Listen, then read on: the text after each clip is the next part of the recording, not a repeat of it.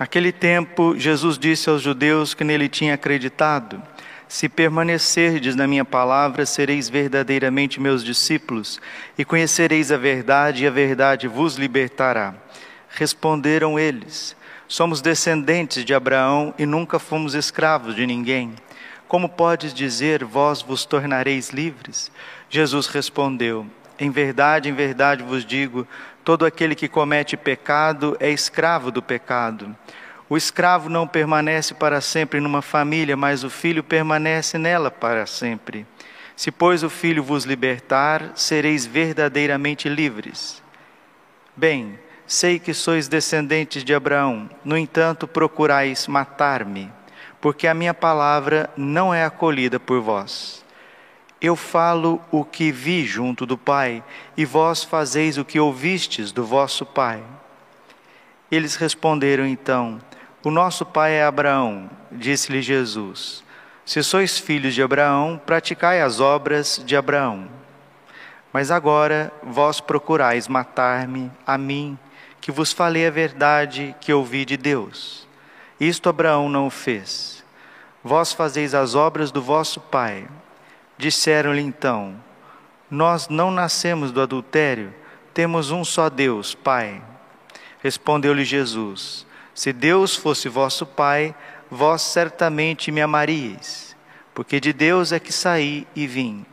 Não vim por mim mesmo, mas foi Ele que me enviou. Palavra da salvação. Ave Maria, cheia de graça, o Senhor é convosco.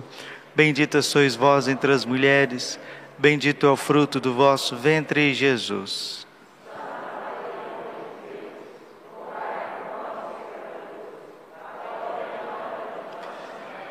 Vinde Espírito Santo, vinde por meio da poderosa intercessão do Imaculado Coração de Maria, vossa amadíssima esposa.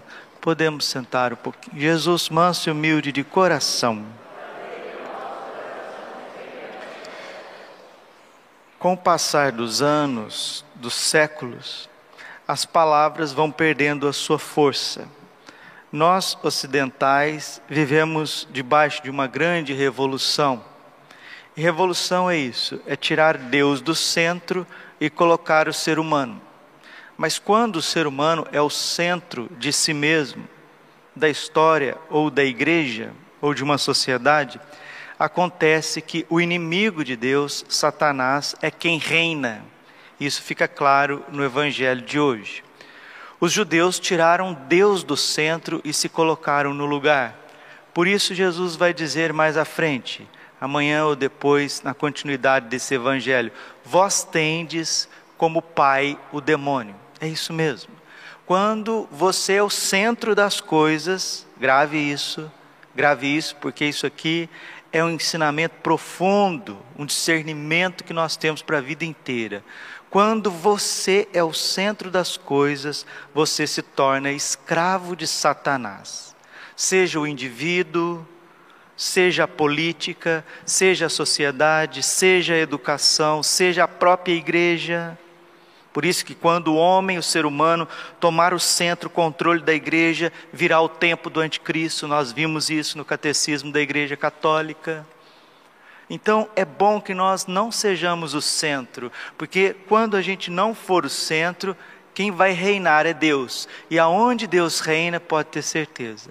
Ali tem paz, ali tem ordem, ali tem felicidade, ali tem realização humana. Como é bom deixar que o jugo suavíssimo do coração de Jesus reine sobre nós. É isso que os judeus não querem, meus irmãos. Eles não querem os chefes do povo, aqueles que estão à frente, muito mais também os pagãos, porque os pagãos têm vários deuses, na verdade, os deuses pagãos estão a serviço do imperador, a serviço da egolatria do ser humano que toma o centro de todas as coisas. Se a gente vai ver mais profundamente a literatura russa, como Dostoiévski, Sujenitsky, nós vamos perceber nesses grandes literários russos que o problema do Ocidente, o problema dos países foi ter se afastado de Deus.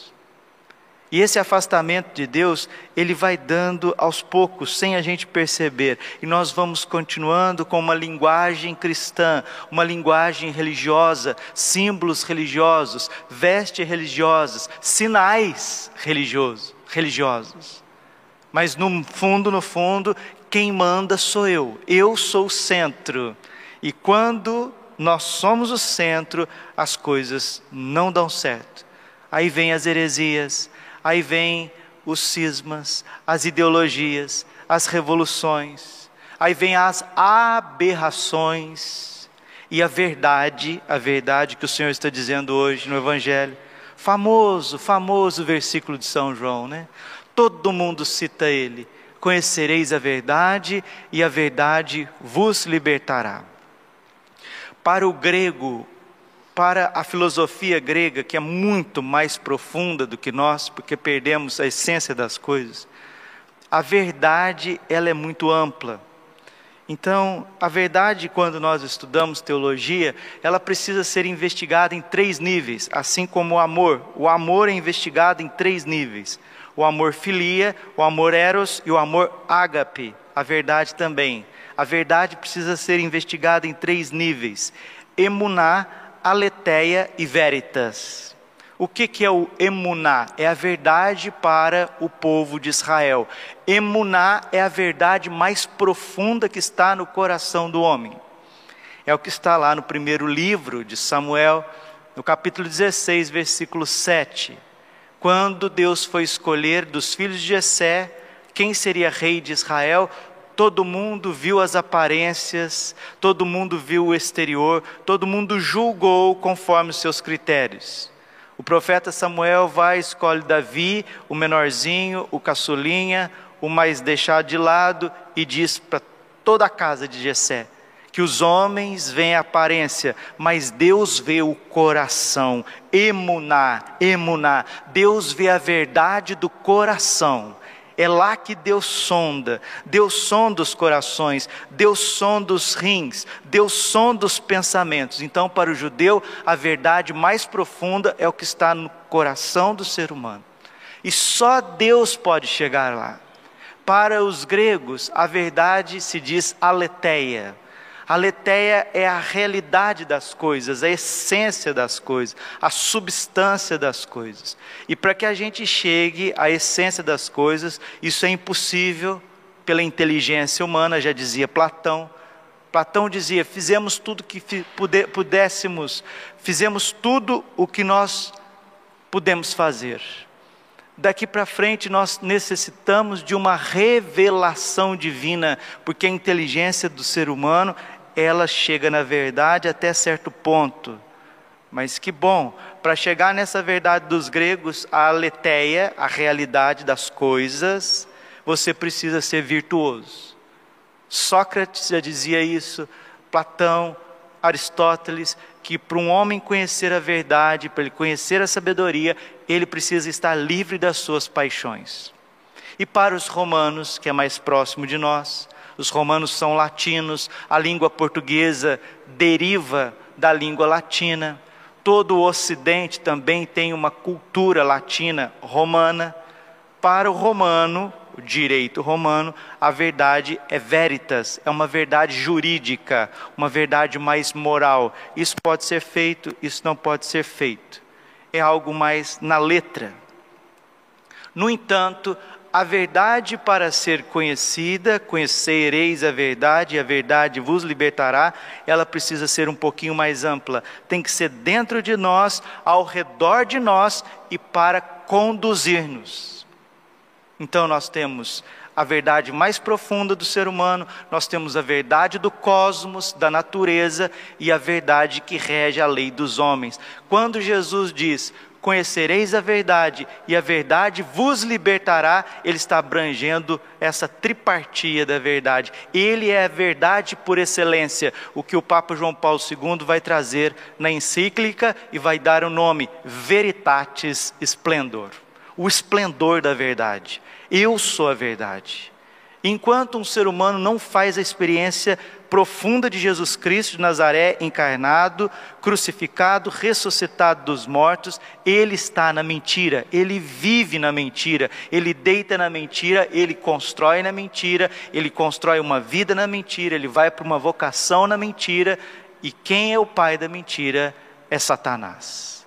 E o Senhor está dizendo que só Ele pode libertar cada um de nós. Só Ele pode libertar-nos.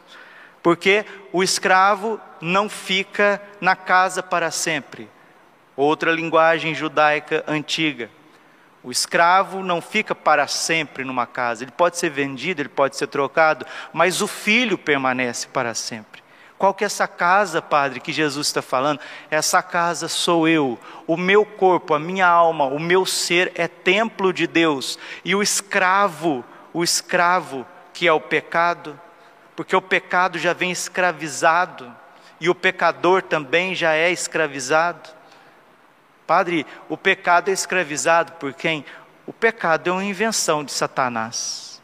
O pecado é um pacto de Satanás com o ser humano. Que isso, padre? Sim, o pacto da serpente com Adão e Eva. Esse contrato entre os demônios e os seres humanos chama-se pecado, pecado. E Jesus está dizendo que só Ele pode livrar a humanidade e o indivíduo desse contrato satânico com a serpente. E como que Ele vai fazer isso? Ele, se vai, ele vai se fazer vítima por cada um de nós. Queridos, olhem profundo no coração de vocês, olhem ao redor de vocês e olhemos as leis que nos regem e percebemos se Jesus tem voz ou se ele tem vez nesta terra. O mundo se encontra do jeito que está e vai degringolar ainda mais, ainda mais. Bendito seja Deus pela consagração da Rússia, bendito seja Deus pela iniciativa de cada ser humano em de acordar mais cedo, de fazer penitência, de buscar o Senhor, mas chegamos num nível, num nível macro, genérico, irreversível, sem uma ação portentosa de Deus na humanidade chegamos num nível de corrupção, chegamos num, num nível de abandono da verdade muito grande, muito grande. Por isso que Nossa Senhora aparece tanto na terra, ela vem tanto na terra para poder sanar essa distância que o coração do homem, a sociedade como um todo e até a igreja está se distanciando do Senhor. Nossa Senhora vem socorrer-nos. Nossa Senhora vem socorrer-nos. Agora, nessa quarta-feira, no meio da semana, da quinta semana da quaresma, onde nós estamos meditando por que, que Jesus vai ser rejeitado, por que, que Jesus vai ser julgado falsamente, porque Jesus vai ser condenado, torturado, morto, crucificado. Qual que é a razão disso? A razão é porque nós não suportamos a verdade. Quem não suporta a verdade, não suporta Deus. E por que, que Deus não é acolhido? Porque o ser humano não suporta a verdade. A verdade de si mesmo, a verdade é que o mundo é criado por um ser absoluto e só ele pode reger esse mundo. E a verdade é que eu não posso todas as coisas. O faze o que tu queres, porque há de ser tudo da lei. Essa é a máxima do modernismo satânico. Isso rege a juventude, isso rege a cultura, isso rege as novelas, a literatura, isso rege a política. Olha o cenário, olha o cenário nacional, a política nacional, onde eu faço o que eu quero. Eu sou a lei, eu estou acima da lei, eu mando e vocês têm que obedecer. Quando o ser humano toma o centro ali se dá as ditaduras, ali se dá o genocídio. Veja, por exemplo, o que Lenin e Stalin fizeram: mais de 100 milhões de vítimas. O Holodomor, Holodomor ucraniano, Stalin matou 7 milhões de ucranianos, 7 milhões de fome na década de 30, porque um homem está no centro. Hitler veio dizimando os judeus, fazendo uma ideologia horrível na Europa e no mundo. Mao Tse Tung, todos agora aqui na América Latina, veja os ditadores, ditadores latino-americanos, os presidentes dos países latino-americanos, olha a situação interna dos países, porque não suporta a verdade que é Cristo. Ninguém como João Paulo II bradou isso aos países, às nações e aos governantes e a cada um de nós. Estamos muito distantes de uma libertação interior. A verdadeira teologia da libertação é a, é a libertação que o preciosíssimo sangue de Cristo pode trazer a cada um de nós, e estamos longe disso, porque uma teologia que não coloca Deus no centro, ela não é teologia, ela é antropologia, e onde o homem é o centro, Satanás escraviza o próprio homem, e está no evangelho de hoje. Será que nós precisaremos de mais 300 anos de escravidão para descobrir isso? Glória ao Pai, ao Filho e ao Espírito Santo, como era no princípio, agora e sempre. Coração imaculado de Maria, confiança, saúde e vitória.